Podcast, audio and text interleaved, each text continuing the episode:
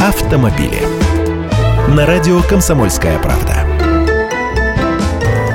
Здравствуйте, я Андрей Гречаник. Глава правительства подписал постановление, которое вносит существенные изменения в правила дорожного движения. Самое главное в них теперь точнее и подробнее расписывается, как водители должны пропускать пешеходов, переходящих дороги по зебрам пешеходных переходов. Во-первых, к дороге добавили трамвайные пути, потому что на улицах, где рельсы идут на одном уровне с асфальтом или плиткой, зебра зачастую нарисована только на проезжей части. Но ведь машинам там можно ехать и по трамвайным путям попутного направления. Получается такой пробел. Водители формально не обязаны пропускать пешеходов, переходящих пути, а как людям-то их перейти? Теперь и на трамвайных путях нужно пропускать идущих по пешеходному переходу.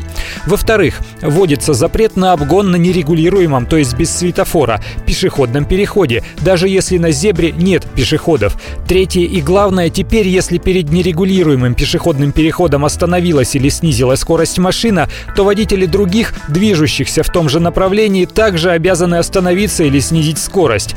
При виде машин с синими мигалками они обязаны незамедлительно освободить не только проезжую часть дороги, но и трамвайные пути. А еще при переходе дороги или при ходьбе по обочинам за городом в темное время суток или при недостаточной видимости в обязательном порядке носить светоотражающие элементы. Они станут обязательными вне населенных пунктов с 1 июля 2015 года. Остальные поправки вступят в силу быстрее. Автомобили.